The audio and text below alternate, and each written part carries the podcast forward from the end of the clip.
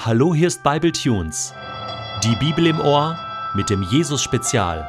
Der heutige Bible Tune steht in Matthäus 26, die Verse 57 bis 68 und wird gelesen aus der neuen Genfer Übersetzung. Die, die Jesus festgenommen hatten, führten ihn zum Hohenpriester Kaiaphas, wo bereits die Schriftgelehrten und die Ältesten versammelt waren. Petrus folgte Jesus in einiger Entfernung bis zum hohenpriesterlichen Palast. Er ging in den Innenhof und setzte sich zu den Dienern, um zu sehen, wie alles ausgehen würde. Die führenden Priester und der gesamte Hohe Rat suchten nun nach einer falschen Zeugenaussage gegen Jesus, die es rechtfertigen würde, ihn zum Tod zu verurteilen. Doch sie konnten nichts finden, obwohl viele falsche Zeugen gegen ihn aussagten. Schließlich traten zwei Männer vor und erklärten, dieser Mensch hat behauptet, ich kann den Tempel Gottes niederreißen und in drei Tagen wieder aufbauen. Der hohe Priester erhob sich und fragte Jesus, Hast du darauf nichts zu sagen? Wie stellst du dich zu dem, was die Leute gegen dich vorbringen? Aber Jesus schwieg. Da sagte der hohe Priester zu ihm, Ich nehme dich vor dem lebendigen Gott unter Eid. Sag uns, bist du der Messias, der Sohn Gottes?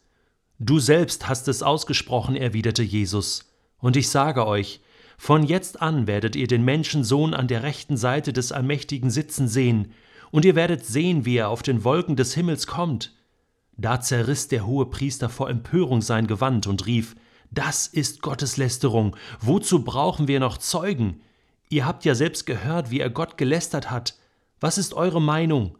Er muss sterben, antworteten sie. Dann spuckten sie ihm ins Gesicht und schlugen ihn mit Fäusten.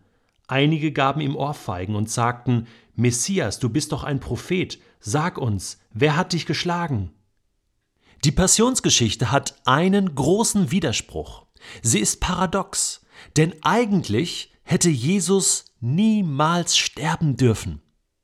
Er hätte niemals gekreuzigt werden dürfen. Diese Todesstrafe, diese brutale Todesstrafe der Römer hätte niemals an Jesus vollzogen werden dürfen, denn Jesus war unschuldig.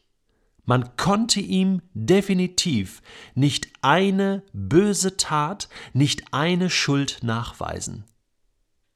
Und so wird die Passionsgeschichte von Jesus Christus zu einer unglaublichen Geschichte. Denn der unschuldige Messias, der unschuldige Gottessohn, stirbt unschuldig für die ganze Schuld der ganzen Welt, auch für diese fatale Schuld seiner Henker, seiner Richter. Der heutige Bibeltext zeigt das in drastischer Weise auf. Wir lesen in dem Text, dass Jesus festgenommen wird. Er geht freiwillig mit, denn er macht seinen Jüngern deutlich, die sich ja äh, zu wehren versuchen, die ja Jesus helfen wollen, dass er zwölf Legionen bestellen könnte. Das sind so ungefähr 70.000 Engel, ja, die quasi bereitgestanden hätten, ihn da rauszuhauen, aber es macht Jesus nicht. Er gibt sich freiwillig hin und geht jetzt da in die Höhle des Löwen und wird sozusagen der höchsten religiösen und geistlichen Autorität in Israel gegenübergestellt, dem hohen Priester Kaiaphas. Aaron war damals der erste Hohepriester, der Bruder von Mose. Das ist lange, lange, lange her. Und eigentlich sollte äh, die Funktion des Hohenpriesters sein, ein Mittler, ein Vermittler zwischen Gott und Mensch, zwischen Gott und dem Volk Israel zu sein. Und er hätte eigentlich ein höchstes Interesse daran haben müssen, mal zu hören, Jesus, was hast du eigentlich zu sagen? Aber er hört ihn gar nicht an. Er hat anscheinend schon genug gehört. Gerüchte. Und sucht nur nach einem Grund, diesen vermeintlichen Konkurrenten aus dem Weg zu räumen. Sie suchen nach falschen Zeugen. Von vornherein wissen sie, also mit der Wahrheit äh, können sie hier äh, nicht kommen, denn die Wahrheit ist nicht zu ertragen. Sie suchen also nach Fehlern, nach einer Schuld, nach falschen Aussagen. Und obwohl es viele, viele, viele falsche Zeugenaussagen gab gegen Jesus, äh, hat nichts gepasst. Ja, war widersprüchlich. Man konnte ihn nicht zum Tode verurteilen. So ein Mist, oder? Jetzt will die geistliche äh, Autorität in Israel ähm, sozusagen mit der Unwahrheit äh, hier den Gottessohn ans Kreuz bringen und schafft es nicht.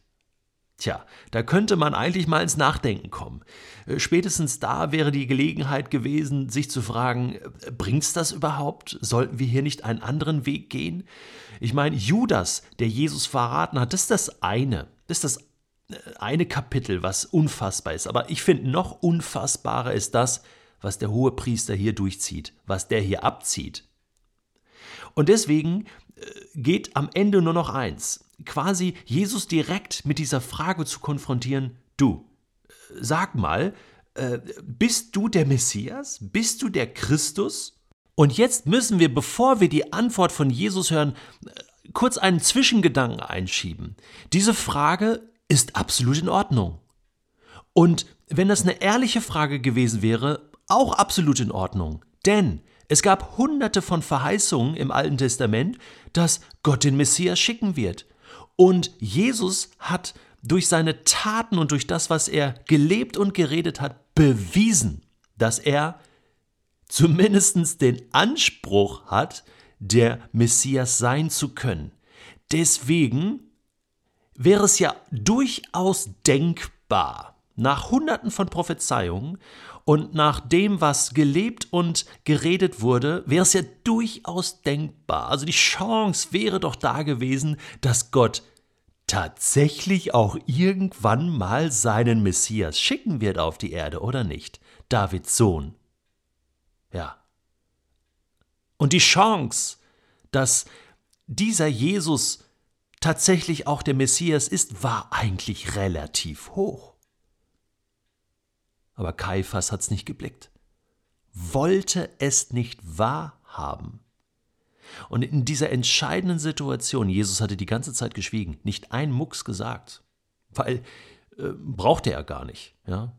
Diese falschen Zeugen haben für sich gesprochen. Und jetzt, jetzt, nachdem er sein ganzes Leben lang seltenst darüber gesprochen hat, dass er der Messias ist. Ich meine, er ist nicht durch Israel gelaufen mit dem Schild, äh, hier, ich bin der Messias, glaubt an mich.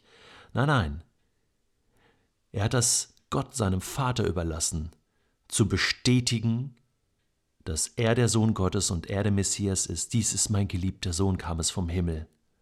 Und Petrus sagt einmal, du bist der Christus, du bist der Messias. Ja, sagt Jesus, das hat dir mein Vater im Himmel offenbart. Das hast du nicht von mir, das hast du nicht von Menschen. Jesus war sehr vorsichtig mit dem, aber in dieser Situation, vor dieser geistlichen höchsten Autorität in Israel, von Gott eingesetzt, sagt Jesus, auch von Gott eingesetzt, auch mit der höchsten geistlichen Autorität.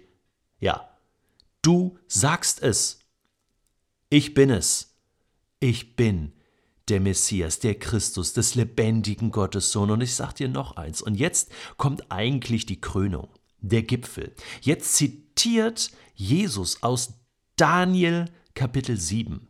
Ein, ein Vers, ein, ein Textzusammenhang, den Kaiphas sehr, sehr gut kannte und sagt, von nun an, von jetzt an, werdet ihr den Menschensohn an der rechten Seite des Allmächtigen sitzen sehen und ihr werdet sehen, wie er auf den Wolken des Himmels kommt. Und damit identifiziert sich Jesus nicht nur als Messias und als Gottes Sohn, sondern auch noch als Menschensohn, was wieder eine andere Vorstellung von dem war, wie Gott die Welt retten wird, einen, äh, einen Retter schicken wird, einen Menschensohn. Das war eine andere Retterfigur des Alten Testaments, so eine apokalyptische Figur sozusagen.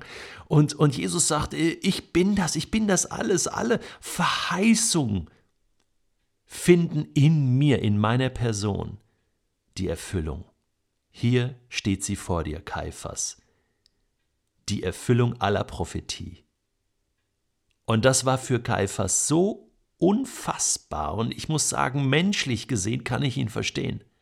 Wie soll dieser Jesus von Nazareth, des Zimmermanns Sohn, wir kennen doch seine Familie, wir wissen doch, wo der herkommt, wie soll der der Messias sein? Und doch war es wahr. Und jetzt wird Jesus verurteilt und beschimpft und bespuckt und geschlagen für etwas, was die rettende Wahrheit für die ganze Welt ist. Ist das nicht paradox? Ist das nicht, ist das nicht verrückt?